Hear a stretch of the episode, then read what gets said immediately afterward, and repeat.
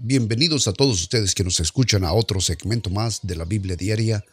Hoy es noviembre 4 y este es su amigo y servidor Miguel Díaz que les da una cordial bienvenida. El día de hoy seguiremos leyendo el libro de Jeremías, estaremos leyendo los capítulos 38 y 39, estaremos leyendo el libro de Filemón capítulo 1 y el libro de Proverbios capítulo 29 del versículo 15 al 27. Como todos los días, es mi más grande deseo que esta palabra sea de completa bendición para todos ustedes. Que la disfruten.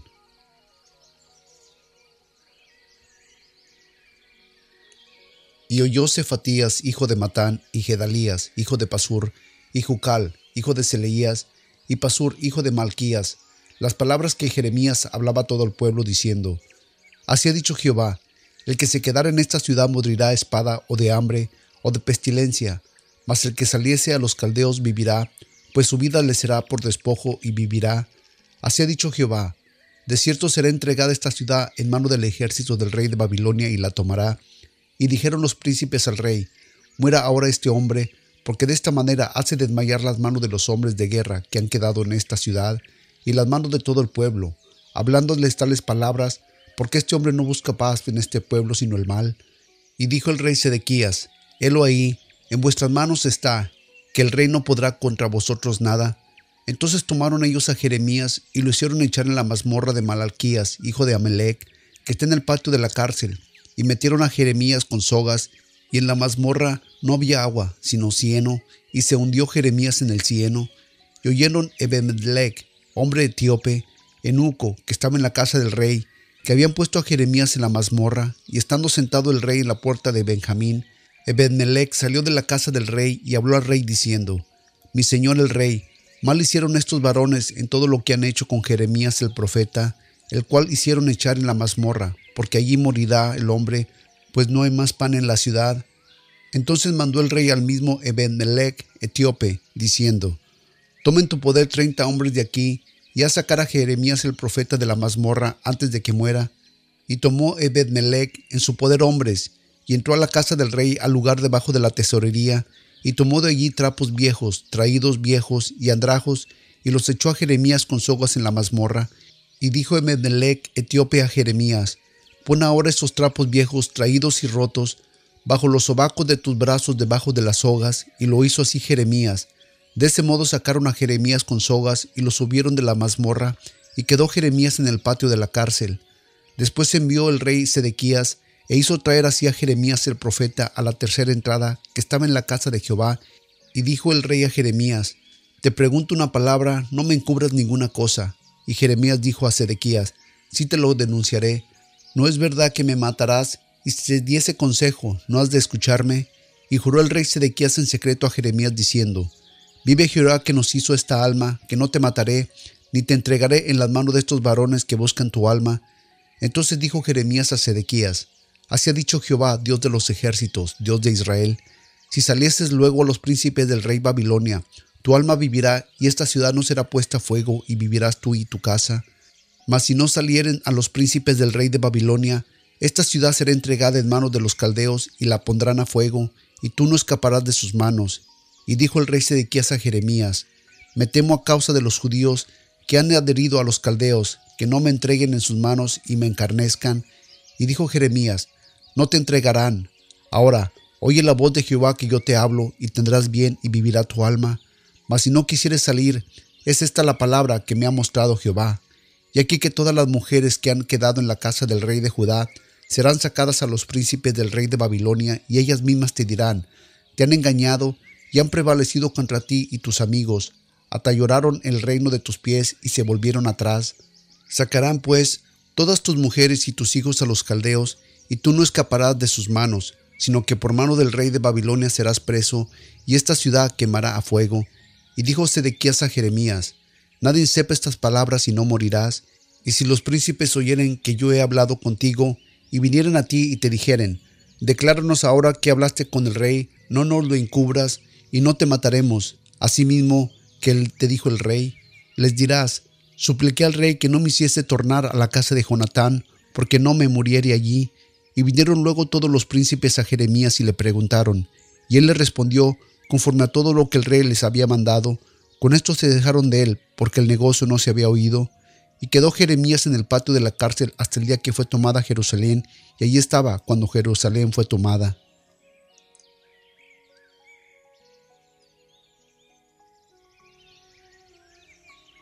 Libro de Jeremías, capítulo 39, versículo 1.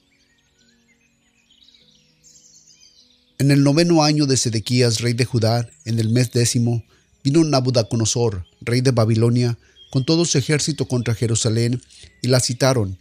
Y en el undécimo año de Sedequías, en el mes cuarto, a los nueve del mes fue rota la ciudad, y entraron todos los príncipes del rey de Babilonia, y asentaron a las puertas del medio Necral, Sarecer, Samgar, Nebo, Sarkirim, Rapsaris, Nergal, Sarecer, Rapmag y todos los demás príncipes del rey de Babilonia. Y sucedió que al verlos, Sedequías, rey de Judá, y todos los hombres de guerra, huyeron y salieron de noche de la ciudad por el camino del huerto del rey, por la puerta entre los dos muros, y el rey salió por el camino del desierto. Mas el ejército de los caldeos lo siguió, y alcanzaron a Sedequías en los llanos de Jericó, y le tomaron, y le hicieron subir a Nabucodonosor, rey de Babilonia, a Ribla, en la tierra de Amad, y le sentenció, y degolló el rey de Babilonia a los hijos de Sedequías en su presencia en Ribla, haciendo asimismo degollar el rey de Babilonia a todos los nobles de Judá, y sacó los ojos al rey Sedequías, y le aprisionó con grillos para llevarle a Babilonia, y los caldeos pusieron a fuego la casa del rey y las casas del pueblo, y derribaron los muros de Jerusalén, y el resto del pueblo que había quedado en la ciudad y los que habían adherido a él, con todo el resto del pueblo que habían quedado, los traspasó a Babilonia. Nabuzaradán, capital de la guardia, mas Nabudazadarán, capital de la guardia, hizo quedar en la tierra de Judá a los más pobres de Bulgo y que no tenía nada, y en ese tiempo les dio viñas y campos. Y Nabudaconosor había ordenado a Nabudazaradán, capital de la guardia, acerca de Jeremías, diciendo, Tómale y mira por él, y no le hagas mal alguno, sino que harás con él como él te dijese.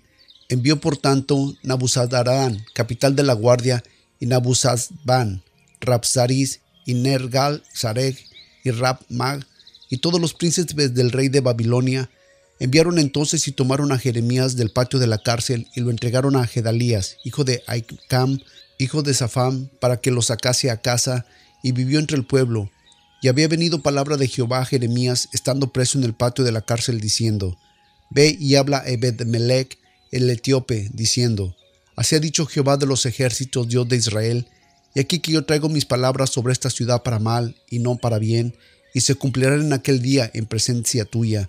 Mas en aquel día yo te libraré, dice Jehová, y no serás entregado en manos de aquellos de quienes tú temes, porque ciertamente te libraré, y no caerás espada, sino que tu vida te será por despojo, porque tuviste confianza en mí, dice Jehová.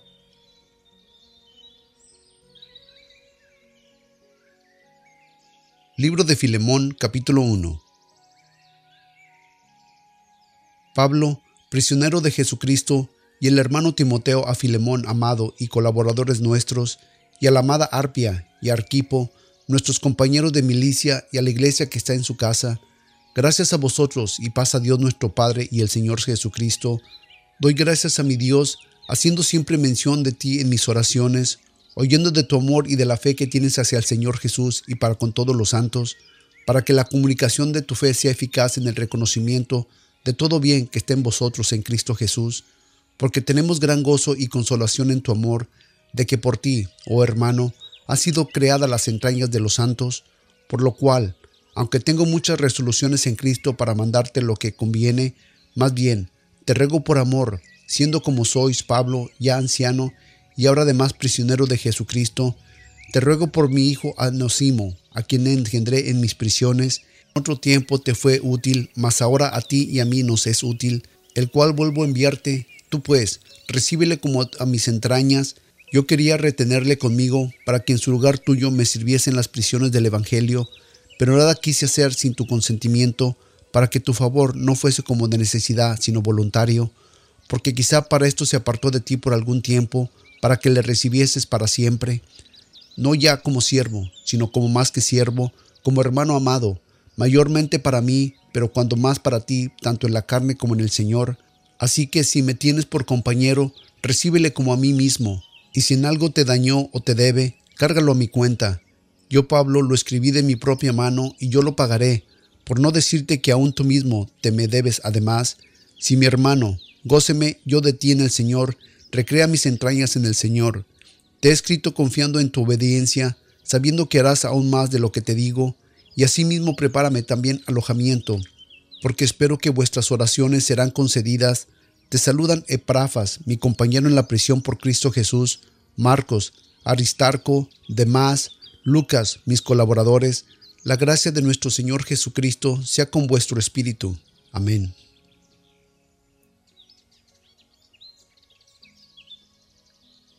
Libro de Proverbios capítulo 29 del versículo 15 al 27.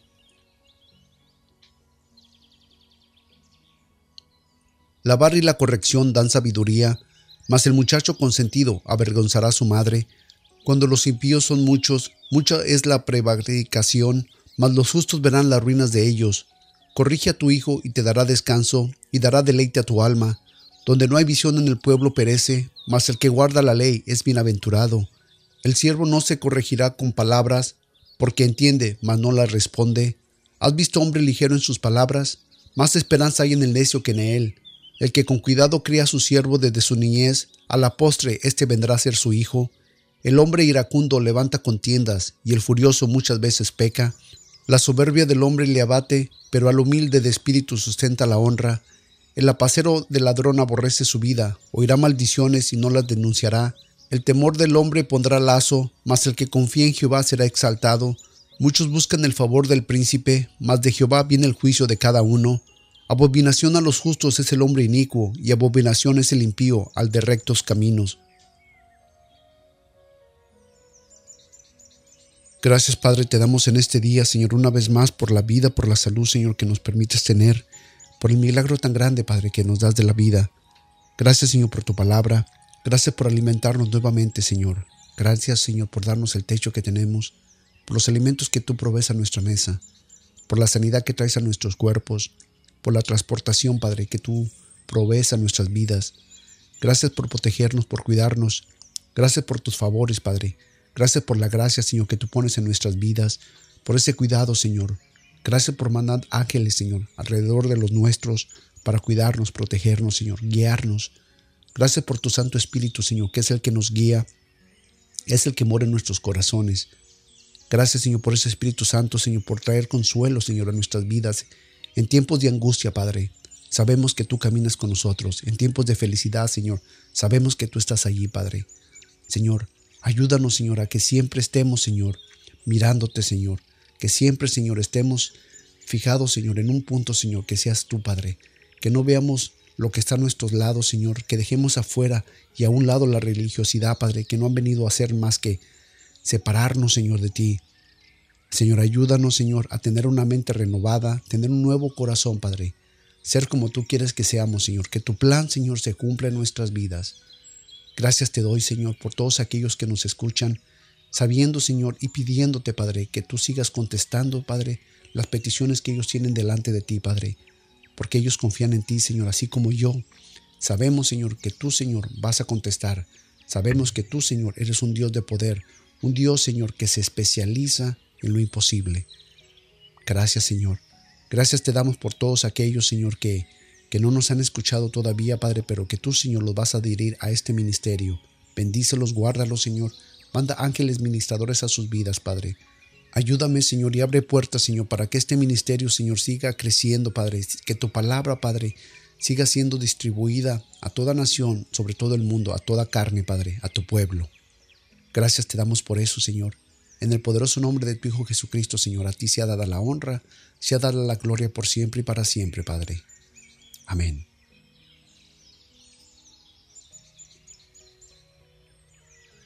Pues muchas gracias por haber estado nuevamente con nosotros en otro segmento más de la Biblia Diaria.